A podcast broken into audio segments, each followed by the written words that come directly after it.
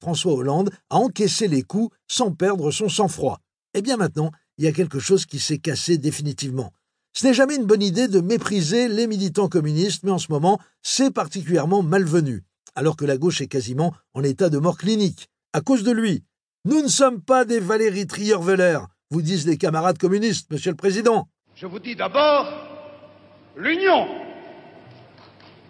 Ensuite, l'union sur un programme commun.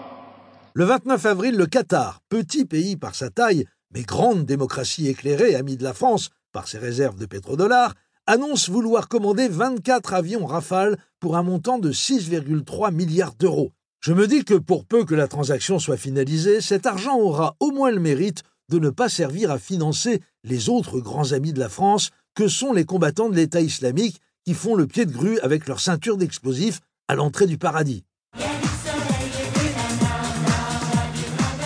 Allez, pour vous mettre encore plus de bonne humeur, récitez-vous le fameux proverbe chinois. Quand l'imbécile montre la lune du doigt, le sage, lui, regarde où il met les pieds pour pas se casser la figure. Pensez-y, au moins jusqu'à demain.